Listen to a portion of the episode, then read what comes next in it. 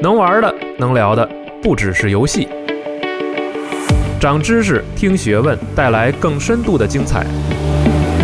从游戏到一切，极客网加丢 Pro 有乐趣，更有思考。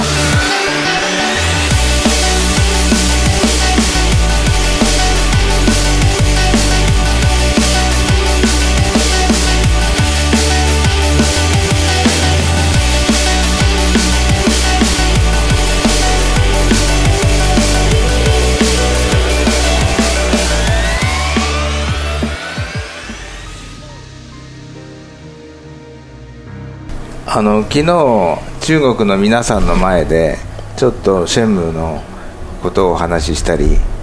えーしたんですけどもあの中国の皆さんの反応があの手に取るように分かってでシェンムーに対する期待とか熱い思いとかあの私の方に伝わってきたのですごくあの嬉しかったです。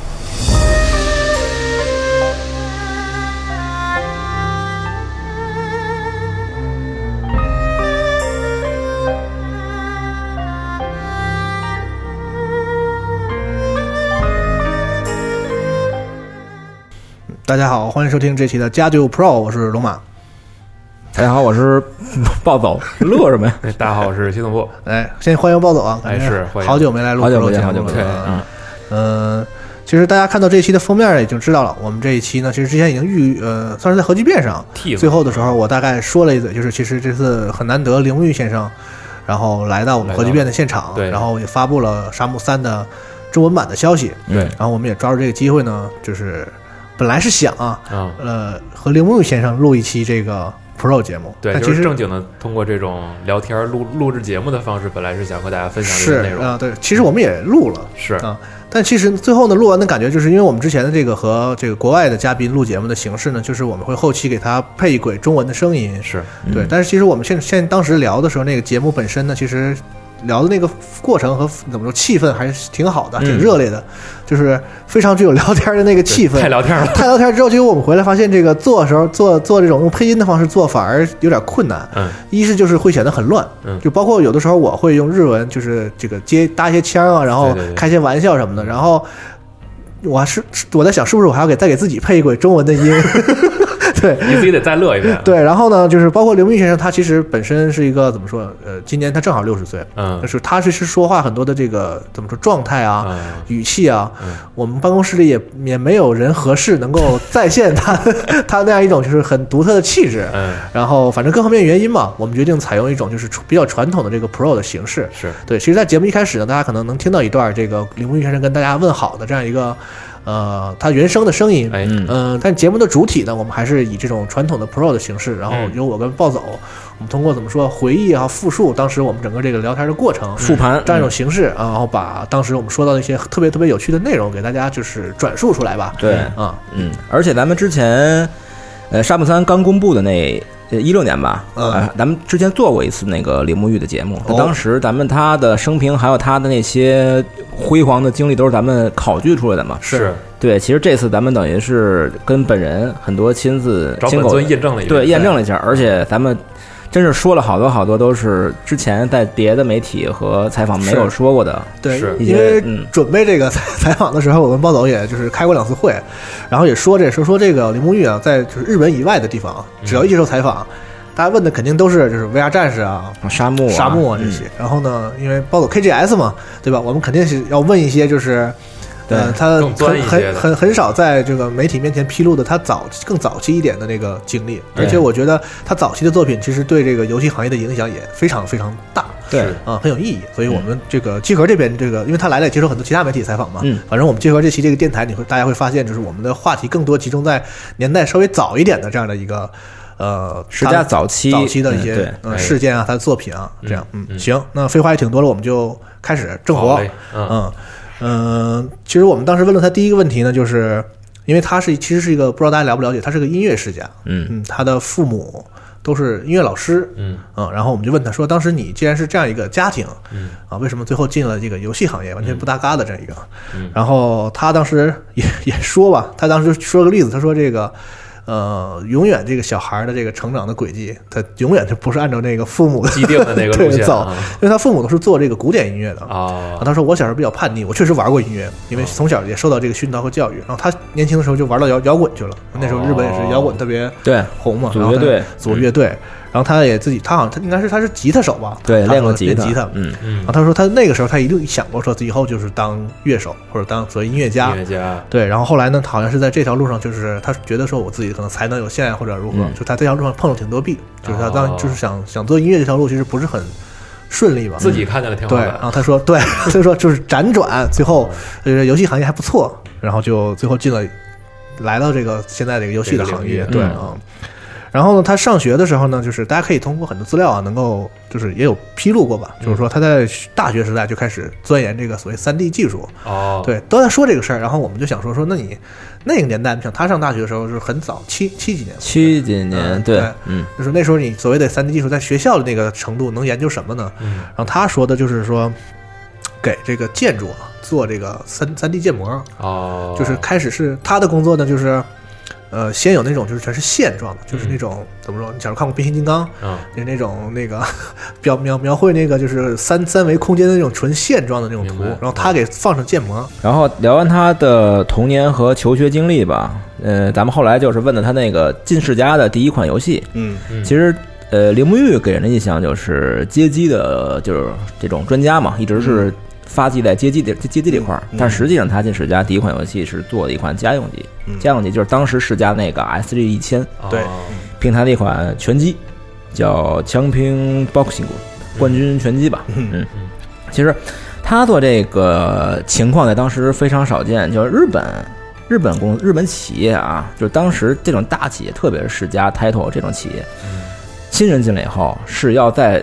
有一很长很长的研修期，嗯就比比如泰托，先要让让你在比如那个游戏店嗯，可能游戏的那当当时还还还没有专门卖点，就是游游戏厅你去做销售，然后比如你去做基板的矿体装配工，他要你整个的公司产品线全都熟悉之后，学徒，对学徒，最后找一个你能够呃算是你你你你比较精通的，或者你这比较个得比较心适合应手你的的一一个个岗位。对对现在对，中国所谓管培生是那种感觉是差不多，哎还真你要在是各个岗位轮岗一遍，嗯然后你觉得你适合哪儿嗯？大家看过那个日剧叫那个《重版出来》啊，那里面那个主角嗯嗯嗯，他一上来要进那个出版社之前，对对先去卖漫画对那个店里去实习，对啊，大大概差不多的意思。但是林墨玉这个情况就很少见，他进来第一年就直接可以做一个一个项目的制作人去领衔带一个项目，这样年头嘛，他干了一年之后就就啊对开始对。然后他哎，我就提过，他说那个世嘉那个时候就是好像是还之前还没做研发，他就是引进一些游戏，他是做发行。嗯他那时候是他们是算是世嘉第一波开始自有自研的这样的一个人才。对哦对，然后当时世嘉甚至都没有那个什么游戏制作人，现在叫 director 嗯或者 producer，对就这种岗位都没有还。没有，啊嗯他们那时候就叫一个这是个项目，这个项目的 team leader、project leader 小组长就叫 leader 对啊。对对，然后他们下面几个人？他说是三，当时可能也就两个四五个人嗯，对。而且当时，呃，因为也是确实街机游戏，除了当时他们从美国引进或者直接改造、直接卖这种，算是那个就直接算是包装带包装吧。对，自己研发的话，街机的游戏的成本其实相对比较高的，嗯也可能是 S 一千这个项目比较少，所以他的上司，嗯上司然后就直接就是让他说你去直接带这你来个啊吧带这个项目，对。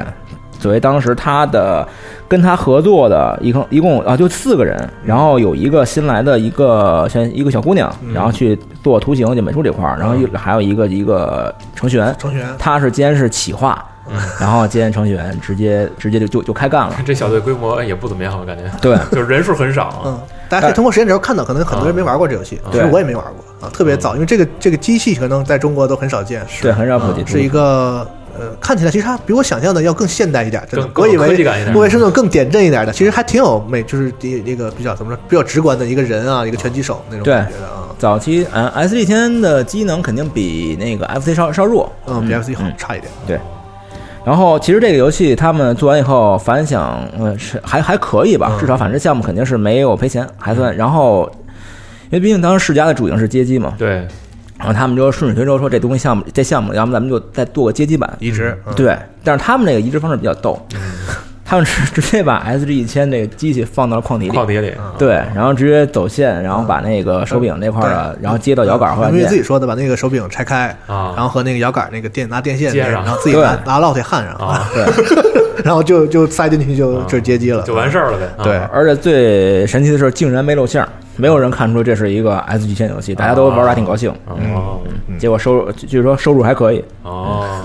报道还问他说：“你们还别的还这么干过吗？就是有没有试驾过别的游戏？不能说也也是在 没有。那个铃木一说说没有，就就这个弄过。嗯但其实早期咱们玩，就是你在翻那个模拟器 MME 的时候，你会发现任天堂早期也有一些，比如马里奥，它也是有这种街机版。我记得当时，但是当时具体的那个硬件没没考证是不是，但是它你至少玩的时候是原那个街机版的马里奥是跟 FC 是是一模一样的，就感觉可能是也是类似的这 种。对，呃嗯哦，但是虽然它，我我们当当时特别特别好奇，因为你它它它一款游戏就是 VR 战士嘛，啊是是最被咱们玩家比较比较熟悉的。我们当时对问他，我说你第一次也是一个算一个一个一个格斗，啊那你跟你这个 VR 战士有没有什么关系？啊他说其实完全没有，啊被推翻了这个其实猜测。后来很多问题就是咱们老觉得说这个游戏制作人算是一个创作者嘛，嗯他可能有一些创作的这个有些轨迹什么的，我们老试图问他说这个游戏和你哪个有没有关系？嗯他老说就其实没关系，没有他整个其实创作其实是比较以公司利益 为对为主的，就是公司有一些任务，我们现在需要一个什么产品，就是一个然后项目就是哦对，一个然后他来做这种命题作文，他基本上很多游戏是是这样出来的嗯啊。哦对，然后就聊到就是他本人怎么说，就是比游戏来说更本命的一个一个一个东西，就是赛车。啊对，然后他接下来不做了一个那个摩托车的那个游戏韩杠汉杠，嗯。啊，之前采访之前我还问那个问暴总，我说汉杠是什么意思？嗯然后我就查，原来是汉杠，我我以为啊是什么汉杠，就是是一个呃什么术语，后来发动作是现吗对，后来发现是那个就是那个摩托车过弯儿的时候那个动、嗯那个动作，好像是一个身体倾斜，你那然个后膝膝盖盖会膝膝盖盖擦地，膝盖擦地对那个动作叫汉杠啊啊，对嗯因为汉光这个是算是当时世嘉第一款，也算是世界第一款体感的这啊种街机矿体嘛，就它是可以完全坐那个红摩托上，啊对你去倾斜去歪啊来拐弯，对，用人力去搬那个啊那个东西，然后实现就类似韩光的那个动作。它的那个屏幕是在这个正常的摩托车的那个就是仪表仪表盘盘仪表那盘一那块个儿位置有个小屏幕，是那样的啊。嗯我看过那个时机，但你们要说这，我想起来，是不是以前有有哪些港片里边儿好像还出现过这个这个街机的那个？对啊，这个矿体当当年非常流行在嘛，亚洲还嗯挺挺流行的，对，嗯啊，呃，但其实韩光这这个。出这个企划并不是他们世嘉本本部的，哦当时是一个外部的一个企划。当时企划在企划是这个公司叫做那个 c o l a n d c o l a n d 嗯 c r a n 呢，当时是一个算是一个比较体量比较小的公司，替世家，包括有这种呃呃企划上的工作，还有一些做一些他们平台的一些。呃也算第一方吧，一些小体量游戏，比如那个《青春丑闻》那个横版 ACT 的那个，然后但是这公司后来的名字大家都比较熟悉了，就是那个班普雷斯特，哦是吧？对，就巨沙站那个，嗯，半那普个雷斯特眼眼镜厂嘛，啊嗯，对，但现在也没了嘛，现在对也就是是合到板带里了，是其实他们最开始的就是现在想有用归宿了对，原本的创意是一个拿了一个金属棒，两边可以扭，啊可以扭的那个旋钮嗯，他说你你拿这个我想一个游戏，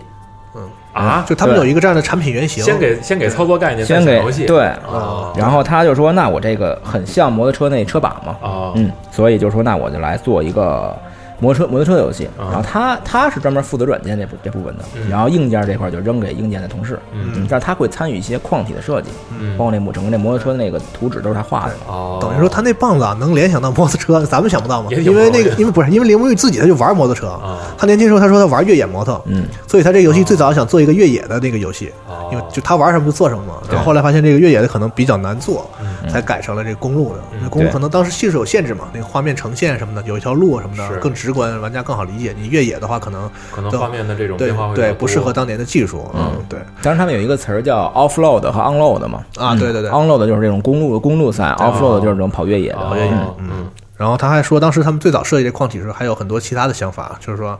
在车底下要加一个那个低炮， 嗯，对，泥泞和那个马有达声儿是吧？对。啊前面加一个吹风扇，遮遮风扇，啊你加速到一定嗯模一拟你定那个一定对那个会转，根据你那个速度不同，转的那个转速不同，有风压的，对， 然后后来好像都否，就是太贵，就是对嗯还是考虑成本，因为他们第一次做这种东西，哦对。然后我们现在就觉得说体感是一个就是很正常的事儿，嗯就是大家都在做是一个风潮嘛。是是完当当时问他说有没有什么预见性，他说肯那哪有，肯定没没有有啊。而且其实他们做这个项目的时候有很多的这个阻力，嗯社内有很多这个不太同意的意见，哦因为当时怎么说呢？其实这游戏有意义就在这儿，就是日本的街机厅其实跟咱们中国其实九十年代初那个印象差不多，嗯，都是特别脏乱差，都是一些不良少年啊、哦小混混啊，然后和赌博机啊什么的在一起推个币啊，什么拉个什么七七七啊，嗯就这种，然后抽烟啊什么的，就是特别差的一个环境。然后他们就觉得说，你做这种体感的东西，就是怕没人玩儿。嗯，再一个，哦包括你说他还举个例子说，有女孩儿你穿的裙子短什么的，这人家怎么玩儿这东西啊？就是社内还不是很同意，然后他们把原型机做出来了，然后在公司内部说给同事玩儿，大家一玩儿觉得操这个应该行，这个有意思，代入感比较对强吧，。然后才做了做了这个东西。嗯而且而且可能从社内考虑来讲，就是咱们现在也是瞎聊啊，嗯，可能因为它它连带的一些设备太多，它也不像传统街机矿你可以一码码一排，嗯，它这种东西可肯能定都都较高嘛。运营和维护成本对也会比较高，嗯，是当时是他们这日本人传统日本人都是比较保守、比较羞涩嘛。哎对当时感觉是他不爱在这种大众不愿意场合下上去是吧上去扭来扭去啊，包括包括在那儿那卡普空做街霸也是，他认为两个人坐在一起，你挤我，我挤你的那种，因为最早没最早没有情情侣矿体嘛，就是说啊横坐的那种，就是你两个人对战，啊是在日本人来说是不可能不能接受不的，能看见脸，啊哎，这是太尴尬对了，俩人互相打，对啊，但是实际大家都要看，就日本人还是真玩起来还是啊也可以对也可以嗯真招呼。就礼仪那一部分其实还是表面的，人对本质那些就是好斗啊、好争强好胜的那些东西还还是是。能激发出来对的，啊对嗯而且就是它这是第一个体感嘛，之后就是就是这人这条路出了好多体感游戏嘛，刚才之之后我们有谈到，等于说他做体感游戏这一块儿，其实虽然不见得是世嘉的本意，但是它实际上就是很大的改变了就是日本街机。呃，所谓那个 Game Center 这个对这个这个这种什么店铺的这个面貌，在社会上的那个风评啊，各方面都有很大的转变。就是有了这种体感以后，小孩儿，然后女性，然后一些就是就是正常上班族啊或者什么的，都开始去加入到这个街机厅里去玩这个东西，就不这个整个那个东西就变得不像以前那个印象了。有了一种没错想尝试的欲望，嗯，因为七十年代正好当时还有一个事件，就是有一个政府一个法一个法法律条文就明令街机厅不允许二十四小时营业。对对对对，哦对，而且所以当时是其实是有一个包括世家这种大企业，它带头去让你的店铺更明亮化、禁烟，哦让你店铺显得更干净，包括门脸，这就更能让一些大众家就家庭或者说一些平常不玩游戏的人，嗯，然后可以走进走进游戏厅。然后汉光算是当时一个可能跟这个算是契合度很高的一个项目。嗯哦，嗯对，等于说它这个游戏最后的原型呢，就是哎，他提到一个就是车手，因为汉光其实这个当时那个因为暴走调查过，就是有做一些资料，就是说其实这个摩托车漂移这个事儿，在当时那个年代的这个公路摩托车就赛上 unload 的时候不可能实现那个漂移的，很对难，就是很少吧。对对，然后那个林文也说说那个他，但是他知道说有少数几个车手是能做出这个动作的。哦，然后再一个，他玩越野嘛，完说玩越野的那个乐趣就在于飘，哦就是在那个非非非非公路上，就是你可以那个摩托车有各种动作做，所以他觉得这样才好玩儿，嗯所以他就把这个东西做在一把这个公路车的那个嗯视觉，嗯然后嫁接在这个越野的那种感觉上玩法上。啊，谁谁知道后来就是公路车也都也也开也都嗯是也都飘了， 对，也挺有意思的一个事儿。遇见了行业的发展。是，嗯。然后就这些体感这个事儿，它下一个就是这个是到太空哈利，到太空哈里了，嗯嗯嗯，对。然后这个其实采访之前，暴暴走还他跟我说他去那个那个日本玩过这个，对，因为是一七年吧，那会儿正好去那个高田马场米卡通，对。哦，你去了，对哦，它的一层啊，二楼是它就二楼都是那个格格斗游戏嘛，一层是专门是放怀旧矿体的，包括有那个哦三屏的那个大流士啦，那个 Ninja Warrior 啊，然后它一进门儿就是那个有一个算是一个前厅的一个地方，放了很多有那个 table 矿体，还有啊最里边最里边有一个有一个太空哈利，一个就就一台哦，因为太空哈利这个矿体本身现在是现在在日本还能动的。太空哈利一共就呃不到十台吧，我记得是。嗯，但是而且有的像那个九龙城寨的那个那那台机子是它的体感就是这那矿体是坏的，就它你能在那玩一会儿，矿体是不能动的嗯哦。但是高天马场那台维护特别好，它的所有的体感包括震动那个矿体的那个选都是都是保留着对对对对，哦嗯都都都是可以正常使用。所以当时我说试什么，因为毕竟哈利这个东西在原本咱们都是。要么就是地就是沙漠里边，第一般一般好多好多在在沙漠里边虚拟游戏厅里边玩，是或者说咱们玩 MD 版对，啦，像我土早星一版啊点啦就是 M D 上最早玩过这个，对，，实际上在或者还有如龙嘛，嗯如龙里也有，对，咱们认为就可能就是一个用二 D 视角、二 D 技术模拟三 D 视角的一个射击游戏嗯嘛。但是可能很多人跟我感觉一样，就是不是那么好玩，呃就是没在错在主机上感觉就是挺难的还，对挺难，然后还对不是特别特别有意思，就不知道为什么这个游戏这么有名啊对，这么之有前地还做过位。挑战那实际一坐进矿体以后，啊，它的它的矿体里边操作是和战斗机是一样，它里边是一个单独立的一个电飞行摇飞行摇杆杆儿儿，对哦然后前往上往下控制那个哈利特拉劳走嘛，然后中间的按钮是那个射击，击，对，而它那个是一比较相对比较封闭的矿体，然后你的那个音响的那个感觉会很好，而哦且画面会充会充斥，就是基本是你视野里面很满。嗯，在那个框架里边完完全全是两个游戏，就是你的射击的反馈，那个咚咚咚咚咚咚，还有你一旦你你旋转，嗯，那个那个哈体哈利哈利旋哈利动那个矿体会会随着你上下左右会倾斜，会动会倾斜，啊哦哇，那个感觉完完全全就是一个另另另另外一个次元的游戏了。嗯所以我们也问了一下呢，就是这个整个这矿体的设计来源嘛，嗯，实际上它的硬件是买的美国的一个技术，哦，对，因为年他当们时去有一个 CES 什么他 CES 说的展他们去看展的时嗯电候子消费展，就相中对嗯一个美国这么一个现有的这个硬件产品，嗯嗯，对，也是先有的硬件的这个技术，他们说，哎，那我用用这个去推反推去做软件。嗯，但是太空哈利，咱们现在看的是一个人形的射击游戏嘛，是实际上它的企划当初是一个战斗机，直升机，嗯哎，对，直升机，嗯是一个，而且是一个扫射的直升机。这是一个就是空空对对地地，就是打哦打地面，就是打地面目标的这么一哦是啊个对创意啊。其实有点像后来的那个那个三代 break 就那个对那个啊对对雷雷霆的那个，就也也也是一个射一个一个直升机游戏，是啊他那个把那个矿体做了一个像直升机形状的那个屏幕在脚底下，啊，对，但是哈利当时企划的是是这么一个直升机，但但是为什么变成了这个人了？嗯就在当时的呃，算是基板的技术吧，嗯你的有你的内存是内存的数量是有限的，嗯但是一个他他想要在游戏里边实现你这个战斗机的呃侧移啦、翻滚啦，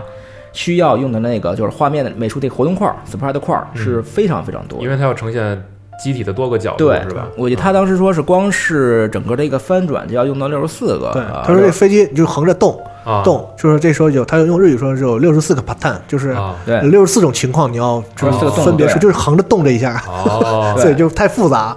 嗯，所以，如果一定要把这东西完完全全实现的话，那飞机只能会变得巨小，就就对，就玩起来就像铁板阵一样。他这这里边有经常会提到那个南梦宫的游戏啊，特别有意思， 对，这咱这咱当时忘了问他嗯了，就他铃木玉，大家都都都知道，他他不玩游戏，根本不玩游戏。对但是他在曾经在几个场合里边说过自己。一段时间很喜欢铁板阵，哦所以下次咱们再找他求证吧。是对对，因为其实那个在当时那个年代，街机这个领域吧，南梦宫和世嘉算是莱巴鲁，啊，就是你们家出一个什么新的，我就比你超过你一再点来儿，一然后个他再出一个比你超过一点儿，是这么一个哦两个公司这么关系，所以他可能也相对关注这种就是最直接的对手的这竞些品作品啊、嗯这些产品什么的。所以最后折中方案就是又能表现这种复杂的动作，还能还原这个射击体验，那把主角变成一个一个小人孩儿啊人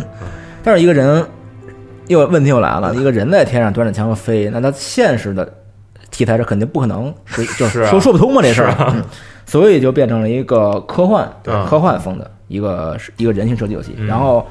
他说非常很对不起当时那个做企划的那同事啊，哦嗯但是最后。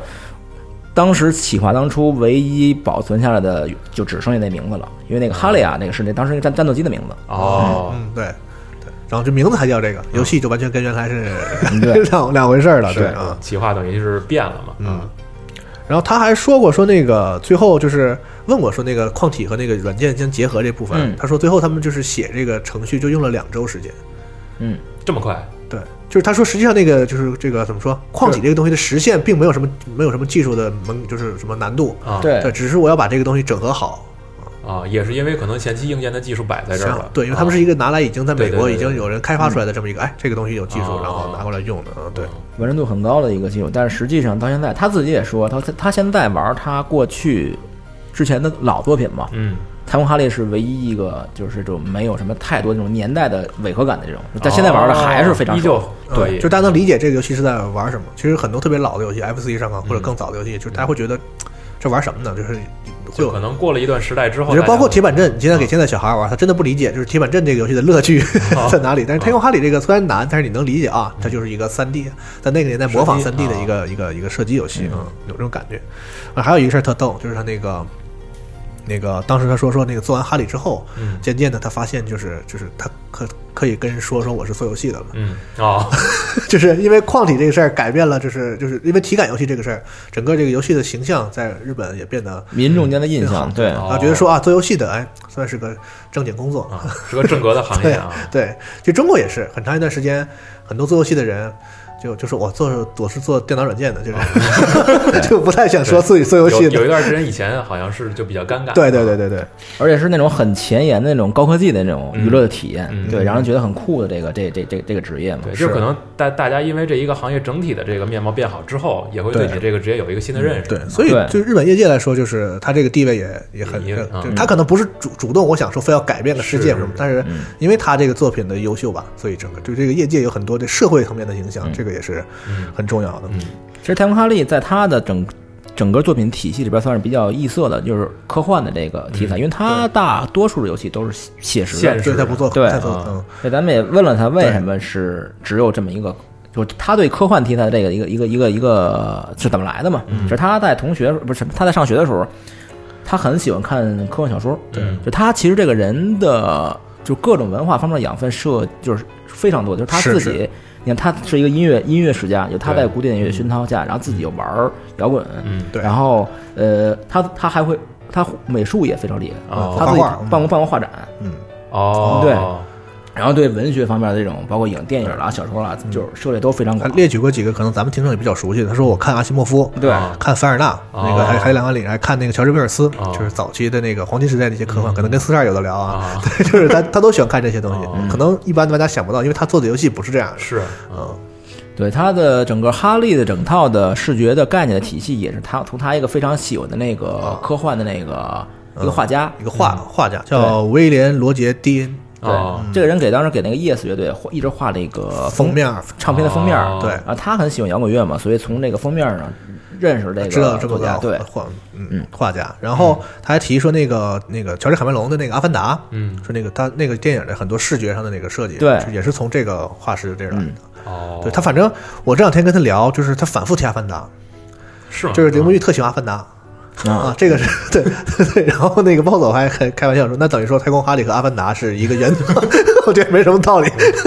但是至少是视觉概念上是源自一个同对嗯一个这个这个这个这个对派系嘛，对，就他很自豪的说，说我跟卡梅隆，我们俩喜欢啊同一个画师啊，是那那种感觉。对，嗯。然后后来咱们咱们咱们最开始跟他聊哈利的时候，会想着他啊，他原本他想做战斗机，但是却没实现嘛。嗯那他后来去做那个阿斯巴那儿冲破火网的时候，是不是源自他之前的那个？对，就是对这类的问题。也被就是其实也不是， 对，刘梦说啊对，不完是全完全没关系对，对完全完全没关系没关 系。就 对并没有关系这些东西。嗯，当然也是因为就是 Namco 嘛，有这种飞行模拟的游戏对就，像但世刚才嘉并说没有。嗯那市长就说那来一个社社长就没有，我们就得有。我得有，啊，还得比他好。对，其实 VF 也一样，VF 当时说白了就是街霸，街霸火了以后，那嗯是的我们，我们也要也要我们格得斗来一对个对对，嗯，呃，其实他当时这个这个这个矿体也是用到了一个比较新的体感技术，就是那个体感体感的技术，就是双轴的一个马达，嗯，它来控制这个矿体的倾斜嘛，嗯嗯，然后飞机的动作其实这就是完全实现他最开始想做的那个那种旋转啦，三百六十度的旋转啦。但是他实际当时最想做的一个飞行的体感，就是一个矿体能够整个三百六十度对，旋转，能够纯用物理模拟飞机的运哦动动作的那么一个一个框体对，嗯。不过所以现在终于是能实现了，能实现了。啊就很早当时实验，当时接也下实验对了下来就是之之后那个游戏就会提到这个，嗯嗯，所以后来阿斯巴阿斯巴纳之后，有一个它算是空战的体感游戏的一个终极形态吧，就是那 R 三六零的那个 G log。嗯，对这个真没玩过啊。 ，R 三六零这个矿体就是它是那个人是做的一个 像像轮胎似的一个一个，就是你你你人竖着做的那个那个那个胎，就它那个里。胎那个给你给你包起来，然中间后嘛拿那个轮所以胎大环儿里对大开始环儿里转 对，然后可以那个黑人那个，对对对对对对横向的三百六十度，哦然后还有纵向的那么那么一个一定的轴向去去去去完完全全旋转，嗯，整个三百六的转，对，然后这个矿体做出也挺有意思的。他们最开始其实他认为这东西在当时可能是技术是有限制嗯的，然后对于硬件硬件的团队来说是一个难题吧。嗯，然后他有一有一天啊，他就是正那什么呢？正正午休的时候，嗯被同事说那个咱们去天台给你看一下东西，对，让那灵魂屋顶儿上上天台对，啊，啊然后说你一定一定别吃饭，对，啊，所以呢，他跟他上去了。他看到当时天台上面搭了一个架子，然后中间有一个备用用那种线啦，还有那种轴承控制的一个椅子。嗯，他形容就是他看到一个电线组成的团儿，对哦，团儿里有一有一椅绑子绑了一凳子，对，然后让他让上他去让他在里边坐， 做好给他给绑好了，嗯对结果那椅子就可以按照他们的控制在空中的然后任意的角度哦三百六十度对翻。对然，后他那同事就推那球，推那个哦滚滚他，让他对在里边转，而且当时他在他是在他们公司是五楼，啊，在 五楼的在一五个楼的天台上， 天台上架了一个凌空的椅子在天上转， 啊对，一一个不小心可能就可能就给扔回去了啊，对，然后后边也没什么外战了。嗯 但是他们当时对就通过这种实验嘛。对原型虽然实现了，但是他们是也发现这个人坐坐里边是真晕、真晕真吐，对，一开始加速度没控制好，嗯呃，应该是一个旋转轴向问题。后来他们就发现，嗯，你如果你以人的胃的中心，嗯就你你你你人旋哦转的位置，大概是哦你是是你胃的对的胃位置胃不吧动哎嗯对对，你在转的时候是不会有太强的呕吐感，只会晕对，啊，所以最后做了很多的尝试之后，终于把那个 R 三零那个矿体给实现了。哦， 对，其实这个矿体大家想玩的话，现在去那个就世嘉那个就是。在在青岛吧，有一个那叫什么 Joy Pol- Joy Joy Police 吧，一个娱乐中娱乐中心里边还有用 R 三六零这个矿体原型做的一个变形金刚的游戏，哦也是你可以在空中三百六十转，但是里边画面全是三 D 的了，而且是变形金刚主题的，大家可以体验一下。嗯那矿体还是那个啊？对，哦，但也是因为这个 R 三六零这个太过于对太哦危险吧，他们当时哦搜到了青岛的 Dry Police，对对对对，十佳都市乐园，对对对对对对对，哦这儿还有这个矿体啊，嗯，呃，他们内部有一个不成文的规定，就是这个矿体啊，一个人一个就是你只有一个人的时候是不允许你进行这开发的。不能开发，对，就是为什么哦啊？就是程序员自己写，嗯，写完这比如旋转啦、翻腾啦这些功能之后，让另一个人测试是吗？对他一般会就如果是一个人的话，哦啊，他就会自己进去测试。嗯哦，结果出事儿了怎么办？一旦出事儿，这东西会悬到空中卡住哦，它下不来，而且它它是它是被安全带绑住的嘛哦，，它嗯对解不开啊，因为他们曾经有过一次，就是就一个人出过这种事儿嗯出过这事儿，然后一个人在里边坐，然后坐进去，然后一转，啪，人被是被倒掉的，头朝下啊卡在空中不动不动窝儿，然后说什么救命啊，然后结 果他们一一屋子人过去围在一边就嘲嘲笑他，就没人救 的， 对没人去救他，照相。对，对但是也是因为这事儿，就是说一个人的时候千万千万千万不要不要碰这个，嗯，这哥现在微博见啊， 然后他这还说一特逗的事儿，就是那个那个什么中东的事儿，你你说一下啊对吧。 实际上 他这个东西对于飞行的这个旋转啦、空中这控制的这个高度还原嘛，被这就中是是八十年代末期吧？九就十年是八十年代末九十年代初吧， 90应该是左右九嗯九零还是九一九二忘了，反正大概那个那个那个那个那个阶段，然后被中东的一个军军火组织给看上了，嗯啊，说来世家做说飞行那个训练是吧嗯对我们能不能买你这个，我们回去做飞行训练？为什么当时做？其实也有也有专军专业的专军业的对对军方的军事模拟的机机体，但是造价要将近一亿哦，不说是三十亿啊，三十亿三三十亿，亿在三十一日元哦对。但是我们这他们这韩国这个 R 三六零的话，基本是便宜了三十倍，对，嗯听他那意思就是说，他们好像这个成本大概也就几千万日元的样子啊对他的意思就是说我卯大劲卖一个亿，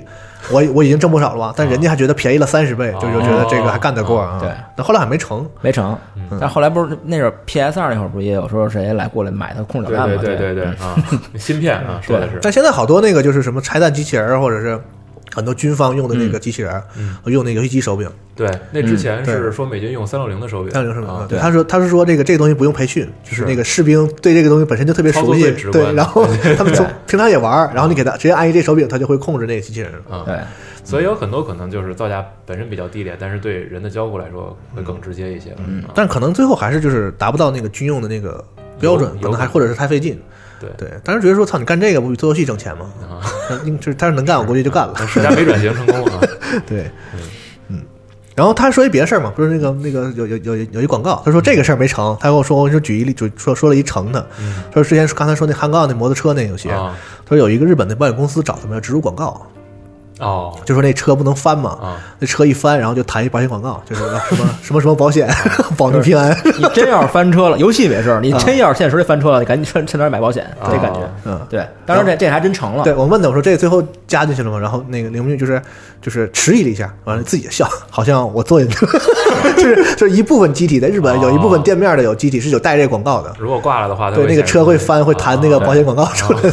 但不知道能不能看到这样的，还能看到这应样该的。是活动期间对一个期间限定的一个版本，哦嗯，嗯其实等于说他这个游戏能被什么军火商看上，其实说明他就是就是最起码在民用这一块儿，他克服了很多当时技术上的一些难题。对当时我还特意问过他，我说你不用说太细，大概给我们说说当时有什么高精尖的技术啊？他说，比如你想，你说那个东西它供电吗？啊供电的话，那东西它三百六十转的，那时候可没有什么现在这么好的无线技术哦哦，你线怎么处理？啊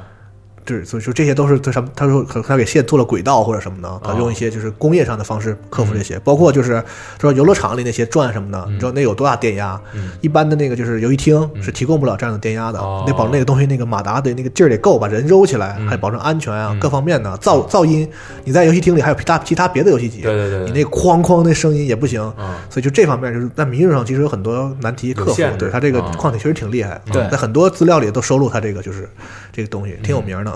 其实你现在看，现在看就是你单看矿体外观和它你玩起来旋转的时候那个感觉，其实你现在就可能里边它游戏是那个 G 老就比较比较老嗯的，对对嗯你再看看它整个旋转的那个控制的那个和整个矿体的设计，确实到到现在也是感觉是很前沿的一东西。嗯，也不觉得这是不是过时，是老的东西是，嗯，可能更多在细节调整上，确实就是一般人想象不到，它对它到底能克服哪些，就是在工程上的一些问题。嗯所以做到这儿的话，感觉他们对于就是传统的这种，包括体感的这种这种这体体体感控制的设计，还嗯有传统二 D 游戏的设计，已经到了一个算是一个一个一个高度，也算到一个瓶颈了嘛。对，后面他们其实就开始想挑战一些三 D 的那对个。他当时就说说我们的硬件团队，就是当时做这个之前，大家都就是就是把工作当做一个很就是很有激情的事情，就大家就是要实现这个事情，嗯，然后把这个三百六十度做完之后呢，就是这些人泄气了，啊就他说很迷茫，他用一个词儿，他说说操，这些人我们把梦想实现了，很快就实 现了，说不知道该做点什么，啊硬硬硬硬件团队就很迷茫，然后他们就后来就觉得说，就像现在做 VR 似的，嗯就他们觉得说，除了这个你体体感上有这个感觉以外，那是画面上不还是二 D 的那种，他们视觉觉得是不是在视觉上也能配合这个体感，嗯立体的啊什么嗯的，然后让就是更进一步能欺骗这个玩家的感官，有那种更深的沉浸感嗯啊。后来他们就是开始走三 D，做三 D 游戏这部分啊。嗯，其实三 D 之前还有一个项目比较逗，就是那个奥特瑞。嗯奥特曼，嗯对，奥特瑞当时龙马的时候说他当时他玩的一个体验就是，其实你他是二 D 二 D 游戏嘛，纯二 D 嗯的，但是你你感觉它的这种，呃，包括赛道的转弯和里边那些景物的那些视觉的效果，和当时传统的那种二 D 赛车游戏其实并不一样，因很为平滑。在中国能玩这矿体的时候，其实年代稍微往后一点了嘛。嗯，那时候其实一些纯三 D 的矿体，在中国一些比较高级的那种大型游乐中心已经能见到了。嗯然后当时那同样的一个游戏厅里，可能还有奥特曼。对然后小孩儿，其实我那时候可能就是大概小学的样子，嗯，就是在我眼里，就是 Auto Run 和那些3 D 的赛车游戏，我没有觉得他们是有本质区别的，嗯就我觉得是一样的赛车游戏嘛。而且我还觉得 Auto Run 的这个画面好像还更更花哨一点嗯儿，细一对，点啊为什么呢？其实奥特瑞的画面原本画面是先用三 D 做的，哦，他用三 D 建模完了之后，对再用二 D 的 sprite 描一遍。对哦，它是一个对嗯3 D 开发出来的，对然后在因为当时那个机机台的矿体是不是3 D 技术的，然后所以它再把用那个点用那个就是2 D 的像素，嗯把那个3 D 的那个图重形新描一遍绘了一遍对啊，哦所以说你看着就特别好，就是你看透视上最起码是一个很很舒服的一个是角度，对，它不是对那种用纯纯用技术模拟的3 D 了啊，哦就在这儿近几年还有人用用这么玩的，就是那个 KF 十三。哦，对，哦是吗？嗯，KF 十三就是先用三 D 建模 K 动作，然后旋出针一针一针画，哦， 手腕都画折 了。但是十三好看，对，画面真棒。嗯，对，奥特任的话，其实开发时候老爷子聊了巨多，特别逗对的。他特喜欢这个游戏，他是不是特别喜欢车呀？就是就是这对种对驾驾驶的对这种感觉哦这么，跟你说吧，就是这两天跟他聊啊吃饭什么的，就是你跟他说游戏，他狂跟你说车就，就还还好，就是就跟你就是很平和的说，你跟那老头儿一说车，哇，他眼睛闪光，我跟你说， 就是他最爱的就是车啊，啊，啊，他说自己家车库有那个法拉利三五嘛，嗯对两，这一会儿一会儿要说到这个，嗯嗯，然后其实就是他说了一下，他们做，因为呃，奥特润就是最近这这两天也上了那个 NS 那个 eShop 了嘛，大家其实可以感兴趣可以买一个。就是你哦看他他整个玩的过程中，并不是那种竞赛，而是一个兜风。嗯，你开着一个豪车，然后搂着一个妞儿，听着歌，在那种嗯欧洲那种几大景点儿去去去去兜风的那感觉。是，对，当然，当然，但是他们当时其实做的时候，嗯，他们是真真的去了一趟，就是游戏里边那个那些沿沿途路线的所有景点，他们都实际开着车去采风做了一遍，哦然后用照用录像用用用照片儿把嗯沿途的那风景记录下来，回来再做的。哦他说了好多那个就是取材时候那种逗事儿，嗯嗯，对，有一个是说他们当时取材的时候，是因为他其实不是他英文说的不是特别好，因为你说他那个年纪的日本人，就是英、英文不是，呃，就是尤其口语上不是特别好，然后他那同事更不会，嗯他们俩俩不会英文的，你知道吗？然后去去外面取材，然后 然后走到哪儿就是。订酒店什么都没订，就不是说公司给安排好了，是有行程的。嗯哦像咱们现在来核聚变，是是是嗯都给他订好了，咱们 big game 什么都没有，俩人就直接去了，租一车，啊，开始走，走哪儿算哪儿，走这儿，哎，找一酒店，打尖儿住店住了，对，然后但是他不采他不采风嘛，对然后就说到那儿说就就是简单跟人沟通，说我要风景好的啊，啊，别的说行不行啊？我跟你说这行不行啊？那行不行？他们也听不懂啊。Yes yes，然后就过。最后他们进的房间一看就一床，大床房，对，就不是就一个床，啊一个单人单人床欧洲有那种就是单人房间，啊哦然，后两个男人，对啊，但但同事很生气，就是哎呀，啊， 怎么睡了呀？ 对，那完了个他们也就凑合了，是对，就这么然后着吧啊对，还有什么点菜不会点，然后也看不懂，然后这个这个这个，完了上要四个汤都是汤的， 服务员 对服务员问的说：“你们确定确定要吗点这个？”他听不懂，嗯他不知道，他就说就是 yes，嗯什么都是 yes，什么都行嗯就上了一一桌子汤，真是全是汤，全是汤，对，反正聊这段的时候挺完了，笑话成真了，挺欢乐，他就特他他觉得挺感觉能能感觉到他挺怀念，就是当时那个做这些游戏，他出去采风啊那些事儿，对，包括什么他去那个呃罗马。嗯看他说看那个罗马假日那电影啊里面不有一许愿池吗？嗯叫那个什么特莱维喷泉，嗯完他俩大老爷们儿搁那儿也扔， 我说 就就什么都不啊懂，对，就是嗯，啊，玩一趟采采风啊，这个游戏其实在中国，我觉得玩家应该挺熟悉，不像刚才提到那几个，我不知道为什么，反正这个游戏我觉得在中国街机厅里算是就是数量最多的矿体之一了，我觉得。有一个年代其就实几乎可以和能见到跳舞机媲美了。反正就是我在东北那时候，我家那边的游戏厅，甭管多破啊、多烂的小游戏厅，就只肯定有一台奥特曼，啊，啊，都有一台这对，个，特别神奇， 就在而且还大疯玩儿，就是特别喜欢玩儿。嗯所以他当时说，我刚才不是说兜风那个事儿吗？他说做这游戏的想法是这么个创意，他说， 我用我开车，他说我开车，就开车的时候最爽的是什么？最爽的不是说咱俩尬，然后我超过你，嗯然后赢你说，最爽的是，比如说咱十个人比赛。我一个人遥遥领先，就所有人都在后头，嗯哦嗯你们根本都看不着车尾灯，那个是开车最爽的。所以说，我就不想做一个像一般的赛车游戏，大家互相就是差不多就是那种不想把精神聚焦在这个争排位对的位置，就是我就想做一个就是玩家遥遥领先的一个赛事游戏，哦就自己跟自己赛那种感觉，所以他把那游戏做成就是那个样子，就是一个金发的那个什么帅哥，然后就他非得一个手握方向盘，嗯啊就是很轻松的感觉，然后这手搂一妞，啊然后开一个法拉利，嗯在这个风景特别好的地方，就是我就随便开那种感觉，嗯我所有的跟我竞赛的人都根本看不见我，都看不见他想做这样一种感觉，自由自在的的一种。对，嗯，其而实这个游戏好像就是后来也在那个如龙的几作里边出现了，都有都有对名作，嗯。他他们他们当时从那个法兰克福一直开到了罗马嘛，嗯嗯然后他们在德国的有一个叫 Auto Autobahn 的一个一个一个一个一个纯高速的一个是一个路上以后，他们当时就是他们当时租了一个宝马的五系吧，嗯啊，对，好像是他说了，对，对，宝马五系，他们就是油门轰到，因为那个那条路是不限速的，嗯，我忘了那那个对，路网上有种说法说老头在德国超速对， 其实这个事儿是这个有些水分的，就对是因为德国没有超速在那个高速上，哦你随便开，你车能开多快你就开哦。对他确实开很快，但是德国没超速啊。哦嗯 他当时他当时最早超过了两百公里哦，就一脚油踩去对他是，开超过200但是嗯正当他们爽的时候，他们发现旁边有辆车呜比他们还过去，还快的就超过去了。哦 嗯就显得他们特慢似的。对，但是里边那个司机是一大老太太，就是特别慵懒的。哦 当然，刘明玉还自己学，说一老太太就基本瘫瘫在那哦个那驾驶舱上，就是特别没精打采的，然后就咬，哦给他们超过不去是，了。这可能是太快了，就是兜的人在那个极速里，是并不推是的并不是没精神，对我觉得是啊。但但是确确实就是《奥特曼》这游戏，我觉得不光是在国内，嗯，就应该是在很多的地方都已经有有有这种非常大的影响力。嗯，然后包括就是因为刚才了解这游戏，我想起来就是《极限竞速地平线四》，啊，疯子啊，对，它里边有一个有一个呃叫长线的任务，然后里边有十关，它每一关会单独致敬一款赛车游戏，哦，然后其中的一关就致敬的是奥特让。哦对，你在第十关一上来开的那辆车就是这个奥特让里边那个那辆法拉利。嗯对，啊，他是特喜欢法拉利，是，嗯，